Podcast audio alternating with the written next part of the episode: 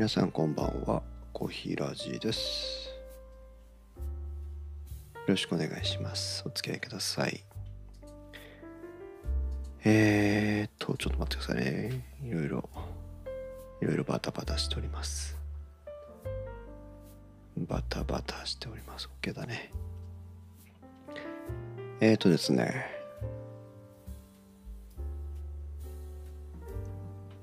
よいしょ。今日はちょっと待ってねマイクの位置が定まらないな。何かな？えー、今日は、えー、コーヒーとループデックというルーペデックか。ルーペデックということで、えー、実はこの3日ぐらいかな。2日ぐらいかな。かなり、えー、夜中時間をかけて、えー、とある作業をしておりまして。ルーペデックというね新しい左手デバイスを手に入れましてね。でこれを設定をしてたんですけども私は今まであまたの左手デバイスを使用してきたんですが最近だとねツアーボックスとそれからまあオービタル2かな？ああとはストリームデックまあストリームデックを左手デバイスと言うべきかどうかは別ですがそんなものを使ってました。それで、えー、左手デバイスっていうねまあ右手でマウスを操作して左手は通常キーボードショートカットを使うわけなんですがそれを何かしらのまあカスタマイザブルキーボードカスタマイズできるキーボードとかそんなものを使ってみたりあるいはダイヤル操作系を左に持ってきたりとかいろいろするわけですね。それで作業性を向上させようというものなんですけども、えー、私の、左手デバイスに求める一番大きいところというのは実はダイヤルの操作系でしてノブとかねダイヤルとか回転するタイプのものです。でなぜそれが必要かというと、まあ、通常はあのキューベースというね DAW を使って音楽がポッドキャスト編集をしてるんですがはいたい焼きさんこんばんは。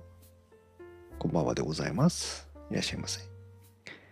今日はルーペデックなる左手デバイスの話を始めたところです。でね今実際この配信もルーペデックで、えー、ちょっと触っていますがこの、えー、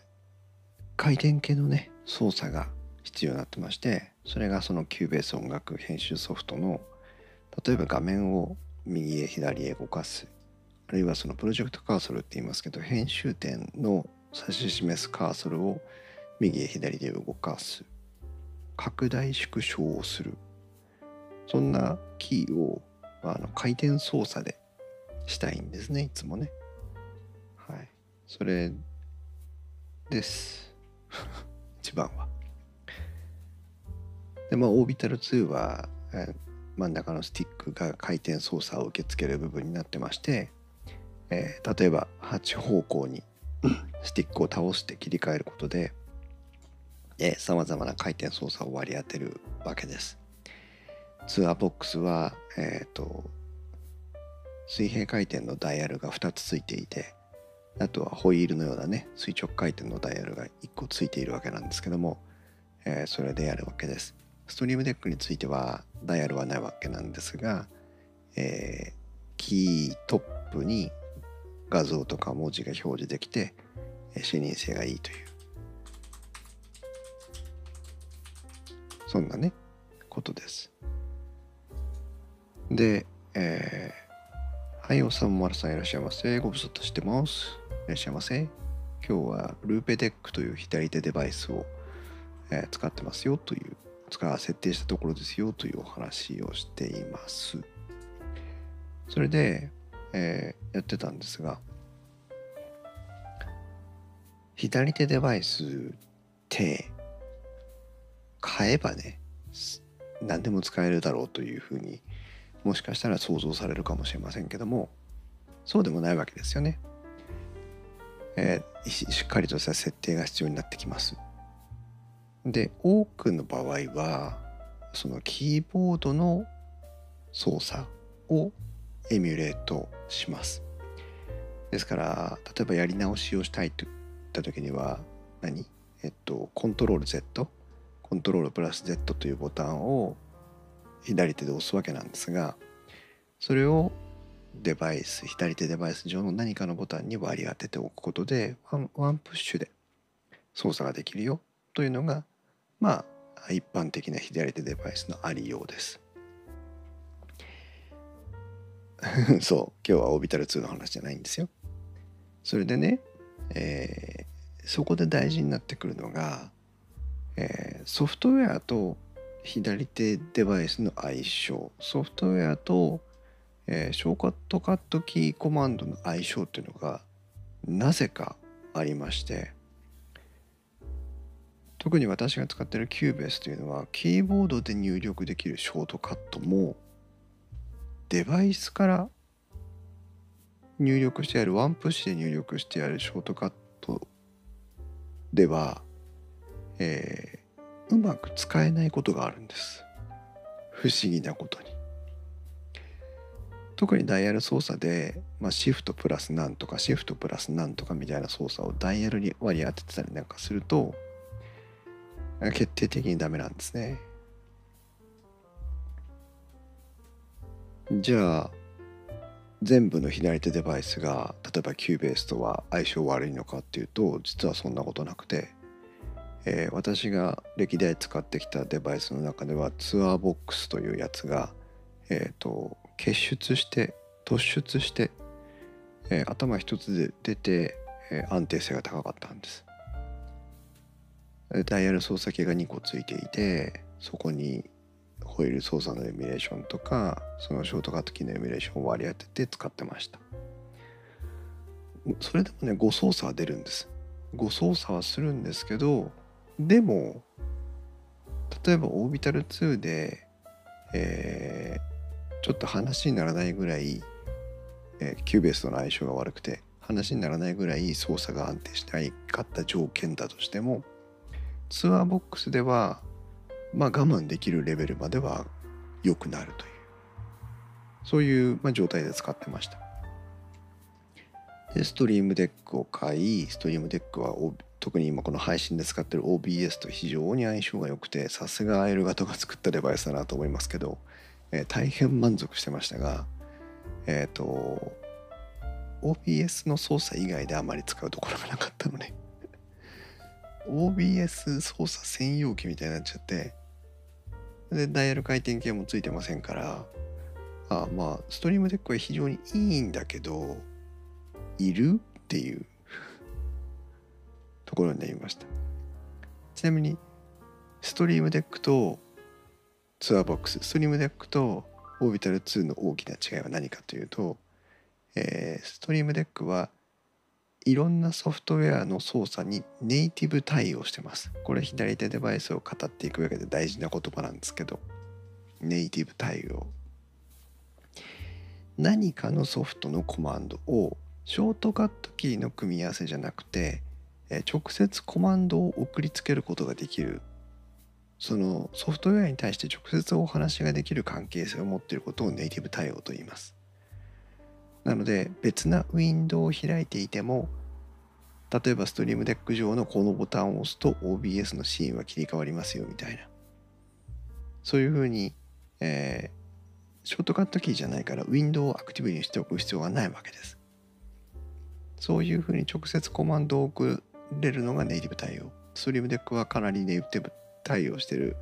えー、範囲が広いですそこも評価の高いところとてもいいことだと思いますオービタル2とかツアーボックスはこのネイティブ対応っていうのはほとんどしてませんので、ショートカットキーのエミュレーションしかしてないわけです。うん。で、ルーペデック。非常に高価なデバイスです。もうね、バカ、なんで俺これ買ったんだろうっていう思いが時々今でもしています 6万円ぐらいするんだもんだって。ああ、姫いらっしゃい。お久しぶり。配信聞きましたよ。ありがとうございます。言ったっけか。なんか、姫の編集マジックでとてもいい回になりましたね。ナルト姫ごとのにゲストで出てきたので、皆さん聞いてください。大丈夫かなと思って心配してたんだけど、よかったと思う。今日は、えーと、左手デバイス、新しい左手デバイスについての、えー、ちょっとなんか設定終わったよという時の感想会をしています。で、この Loupedeck。 Loupedeck は、さまざまなクリエイティブソフトにネイティブ対応しています。なので、 Premiere Pro とか、オーディションとか、そういう特に Adobe 系のソフトウェアを操作するのに、えーと、ほとんどの操作が、えー、ショートカットキーとダイヤル操作に割り当てられるというあの非常に強力なデバイスになってまして、えー、大変に多機能多機能がゆえに、えーと、最初の設定に数時間を要するというねそういう代物です。もういらないものをどんどんどんどん消してって必要な操作権だけ落とし込んでいくような作業が必要になります。で最初。そうだね大道さんに。大道さんにはねちらっとお話ししましたけどね。あの天童寺アップルクラブの定例会の中で。でこのえー、とね最初に何やったんだっけ？最初にプレミアの設定をしてその後なんだっけな？2つぐらい設定したんだけどな。プレミアの設定をしてえー、あと何の設定したんだっけ？プレミアオーディション使ってないでしょ？プレミア設定して OBS 設定してぐらいか。でした。で満を持して Cubase の設定を始めたわけなんです。で私は、えー、 Cubase のねえー、このポッドキャストの編集で Cubase を長年使ってるんですけども Cubase っていうのは先ほども言った通り左手デバイスとの相性が激烈に悪いものなんですね。で Cubase は Cubase のオフィシャルのコントロールサーフェスといいましてその操作をする物理的なコントローラーをいくつか出していて私も昔買って使ったことがあるんですけどもそれはもうガチネイティブ対応だよね当然当然です。ガチネイティブ対応なのでいいんですが、はい、クラムさんいらっしゃいませ。あの、その正規に対応しているデバイス以外のものに対するデバイス対応っていうのはあんまり、えー、柔軟にやってないような雰囲気。で、このループデック、 Loupedeck えー、いつものように普通のようにショートカットキーでの操作系の割り当てとしてたらもうねまともに動かないんです全然ダメな6万円ゴミにドブに捨てたみたいな感じ。ではやらかしたのかなと思ってねだいぶね。まあそれでもプレミアとかはしっかり動くので、えー、大丈夫なんですけどやらかしたのかなと思って心配してたんですが、えー、満を持してですね MIDI という MIDI という、えー、制御方式を取り入れてみました。多分姫なんかはねよく知ってると思いますけど音楽やってる人に馴染みの深い MIDI という MIDI という企画ですけども、えーと、MIDI 対応キーボードをパソコンとか音源につないで演奏すると、えー、その演奏の信号をえー、パソコンなどの機器に送って、えー、それを録音したり、え、別なネイルで再生したりとかっていうことができる、えいわゆる一種の通信規格みたいなもんです。MIDI と言います。その MIDI が、えソフトウェアの制御にも使えるただの通信規格なので、えドレミファドの代わりにコマンドを送るというだけの話なので、え MIDI を使って、え DAW を制御できるという機能が、まあ、昔からあります。で、このルーペデックは MIDI コントローラーにも対応してまして、ショートカットキーとを割り当てるのと同じような次元で MIDI の信号も送出できるんですね。で、こう重い腰を上げて Cubase の MIDI 設定を始めたわけなんです。えほぼ初めて やったんですけど、えーこれがね取説をね皆さん見る機会もないと思うんですから興味があったら調べてみていただいたらいいと思うんですけども取説の書き方がね非常にね雑。説明不足もいいところ。ほとんど何も書いてないようなもんです。ミーティについては。あやほさんいらっしゃい。こんばんは。こんばんは。今日はなんか、えっと、小難しいデバイスの話を今してるんですがもうすぐ終わると思います。デバイスの話はね。でどうやって設定したらいいのかなっていうのを散々悩みながら2日3日やってたんですけどなんか昨日ブレイクスルーしましてね。あなんだこうやって設定すればいいんだっていうのが分かりまして。それから必死に割り当てたいコマンドを探して割り当てていくというのをしましてね、えーツアーボックスよりも、えはるかに安定性の高い操作系が実現しました、えー大逆転です。もうさよなら満塁ホームラン9回裏みたいなそんな感じです、まあじゃあ万能ツールなのかというと、えーちょっとまだ接続の安定性自体がね、えー悪いちょっとバグる時があるのでそれは再起動してやればそれで済むんですがバグる時があるのと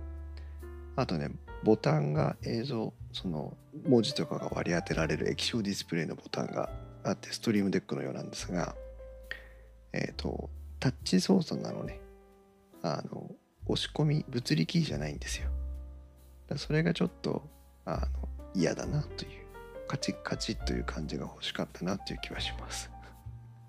それだけといえばそれだけですけど。は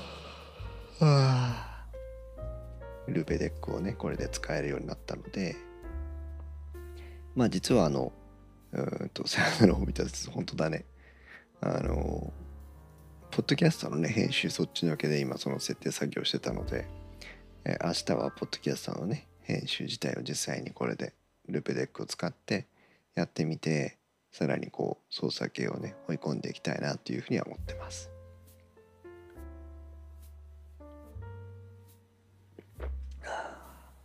ここまでがめんどくさい話。今日本当はねループデックの話をしようと思ってたんじゃないんですよ。今日はパッケージの話をしようと思ってました。皆さんパッケージ。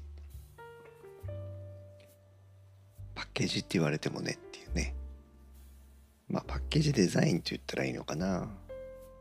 先日ね情熱大陸を見ました。皆さん情熱大陸まあご存じない方はいらっしゃらないと思いますけど見てますか？いつのいつの配信のものだったのかは分かりませんけど花火屋さんのね線香花火の職人さんのお話をしてました。それを先日週末に録画をしていったものを見たんですけど日本で線香花火作ってるメーカーさんってもうかなり少ないんですって、まあ、海外からのね輸入物が非常に大きいので。おおさんまるさん化粧品のパッケージデザインしてました。すっごい。まさに今日今日来るべきゲストですねおさんまるさんね。でそのねあの線香花火のお話を、えーただぼやっと見てたんですが線香花火自体はすごいんですよ。その人が作ってる線香花火っていうのはテレビ越しに見てもこれはあの何？人型のものじゃないなといううん思いが伝わるほどにその線香花火の品質は高いんです。色も跳ね方も綺麗だし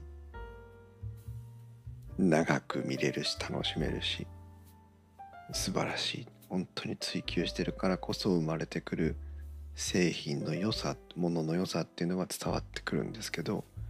もう一つ気になったのがパッケージのねデザインのセンスの良さ。ものすごくおしゃれなんです。1本いくらか知りませんよ。値段は出てませんでしたから。知りませんけどおそらく線香花火ですからね。まあその他の花火もあるんですけどそれでも1本の花火が100円っていうことはないと思うのね。ものにもよるでしょうけど。まあまあうん。まあ50円から200円ぐらいまで。まあ大きいものは別としてね仕掛けの花火は別としてね。その程度のものでしょうよ。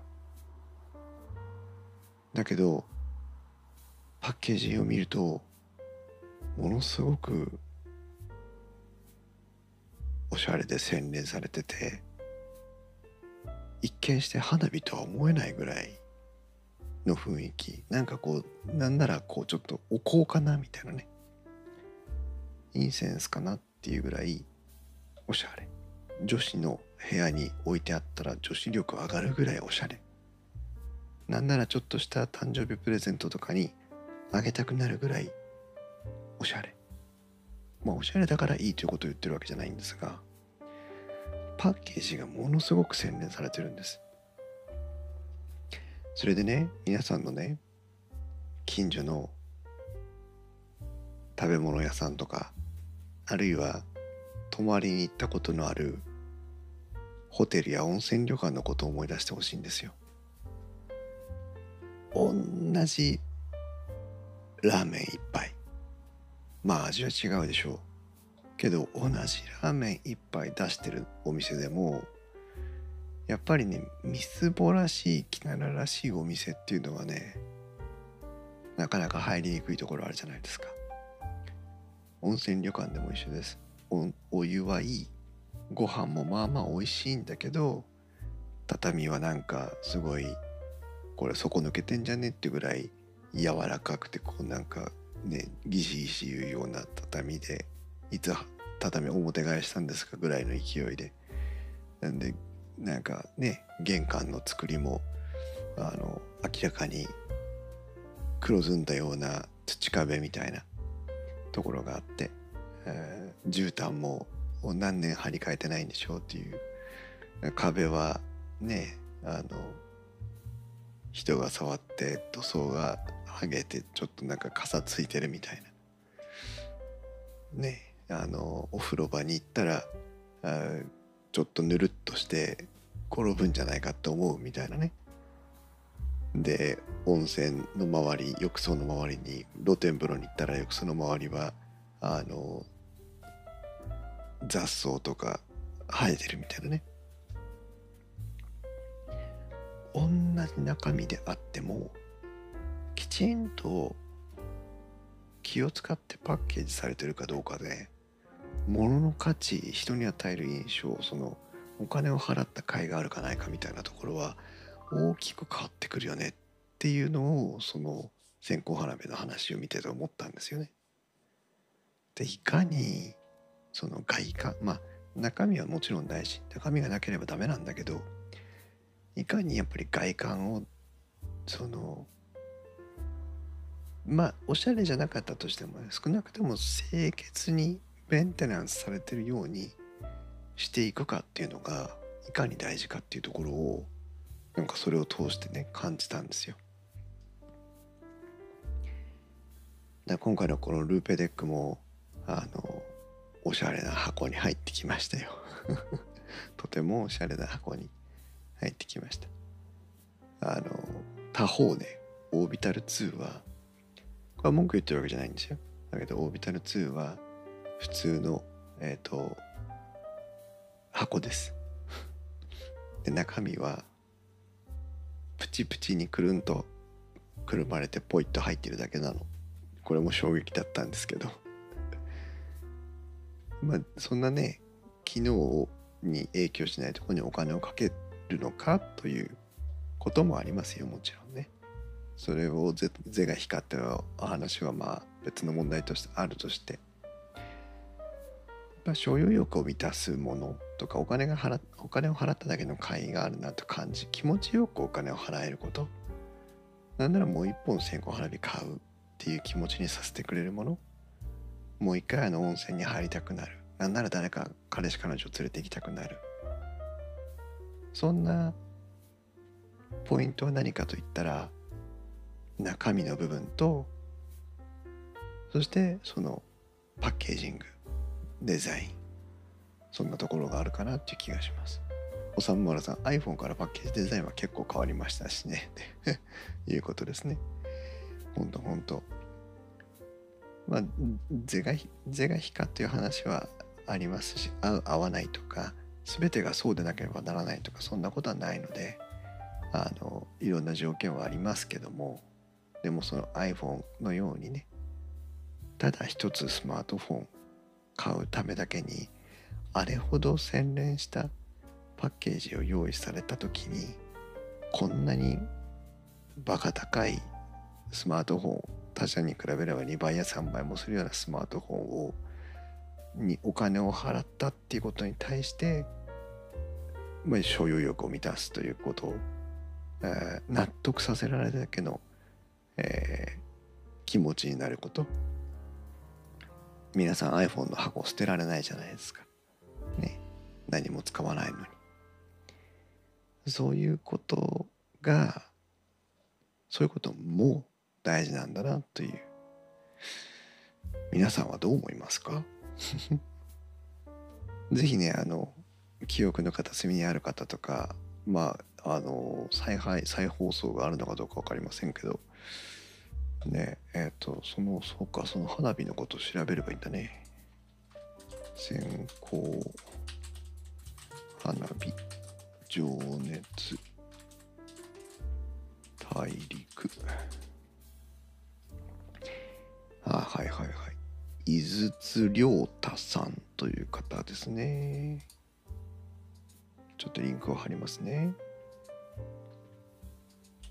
よいしょ。はい。日本の線香花火を守り進化させる職人どこにも行けない夏に幻想的な花火の世界へというねいうタイトルでありましたけども非常にいいです。見逃し配信してるのかな？おお見れるっぽいね。バックナンバー。ああ見れないのか。別に。過去放送、えー、2021年8月15日に放送された、えものでございました。ねえー、これは何ていうお店なんだ？TVer で再放送？あそうなんですね。もし TVer で見れるんであれば。あのー、純粋にね線香花火としてこの見るのも楽しかったですしえー、あこれはあの本家のウェブサイト、お店のウェブサイト、オンラインストアのウェブサイトがあります。これぜひ見てください。えー、あ、通販もできるんだね。これね。皆さん見て、これ。こう、平地聞いてる場合じゃないよ。いくらなんだろうね。この線香花火。いや。おしゃれ。1箱15本入り600円。あ、なかなか高いね。15本入り600円。600円15本ってことは ?615 で割るといくら？えっと、4520、50円ってことかな ?1 本。あ、そうでもないね。はい。このスボテボタンという花火がねこのお店で復活させたらしいんですけどその昔は線香花火のようなものを香炉に刺して楽しんでいたみたいないう文化があったそうなんです。それを再現させたというやつなんですけどいや本当にねこういうのを見ながらねいっぱいやりたい。てかそういうものを楽しめる時間を自分の生活の中に持ちたい。非常に贅沢だなと思いましたねこのお話を聞いて。福岡県の宮山市というところに、え構えている伊豆時政玩具花火製作所株式会社というところらしいですがぜひ見てみてください。まあねポッドキャストに翻ってポッドキャストの話になると我々のパッケージといえばまあせいぜいアートワークとかねウェブサイトぐらいになってくるのかなとは思いますがなのであんまりコンテンツ以外のところで勝負できないという部分はありますけども。まあまあそれはそれとして。うん。ね。とてもとても違う。でもなんでなのかというところは思う。うん。ただ多分昔からの伝統を変わらず守っていて今でも上品さが感じられるものの多くは一見変わってないように見せてその体裁居住まいを整えるのに非常に気を使っているんだろうなという想像ができます。それはねまあ高級ホテルであろうと老舗の料亭であろうと趣のある喫茶店であろうとあるいは何かの商品であろうと、うん、全てがおしゃれになる必要はありませんがでもこう品格みたいなものを感じさせる工夫というのはあってもいいよねというのをすごく感じた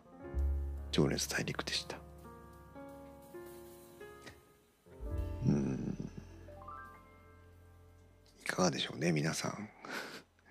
伝わりましたでしょうか私の思い、うん、そんなことをね考えながらねこの小平寺で話したいなと思いながらあここ数日暮らしていたんですがまあ土曜日か。土曜日ぐらいからなんでまあ本当に3時ですね。やってたんですが。えー、おかげさまで話もできて。ルーペデックも設定できて。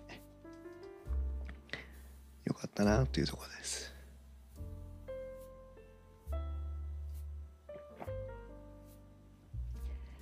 さあ明日は